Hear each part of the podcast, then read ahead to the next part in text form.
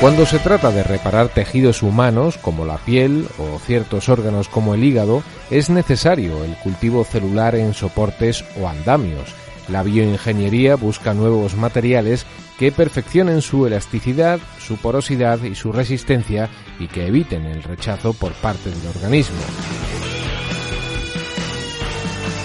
Un equipo de investigación de la Universidad de Sevilla ha desarrollado un nuevo material para construir esos andamios celulares a partir de quitosano, un derivado de la quitina que se obtiene, por ejemplo, de la cáscara de las gambas, colágeno, la proteína más abundante en los mamíferos, y genipina, un compuesto presente en las gardenias, que mejora las propiedades mecánicas y crea la porosidad idónea para estas estructuras celulares. La ventaja principal es que al ser biodegradable se conseguiría regenerar el tejido propio del paciente. De hecho, la investigación no queda aquí, ya que el campo de los biomateriales está en continua evolución donde cada vez se prueban más técnicas y materiales destinados a la mejora de la biocompatibilidad e integración paciente-biomaterial.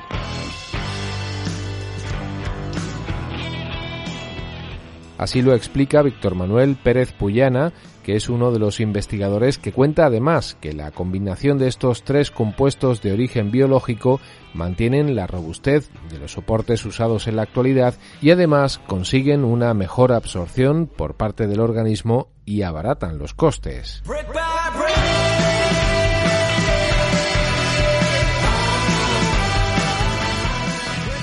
Los andamios son biomateriales cuyo uso y desarrollo es de gran interés para el tratamiento de enfermedades para las cuales no existe una solución definitiva. Son de gran utilidad al tratarse de una solución no invasiva basada en la regeneración de tejidos del propio paciente. Hasta ahora el material más usado para la creación de tejido celular era el colágeno por sus buenas propiedades de resistencia y elasticidad y su alta compatibilidad orgánica, pero era muy caro, mucho más, desde luego, que las cáscaras de gamba. Bromas aparte, los expertos en biomateriales buscan permanentemente alternativas para lograr andamios celulares para la regeneración de tejidos sin roturas ni deformaciones y que no produzcan rechazo por parte del paciente.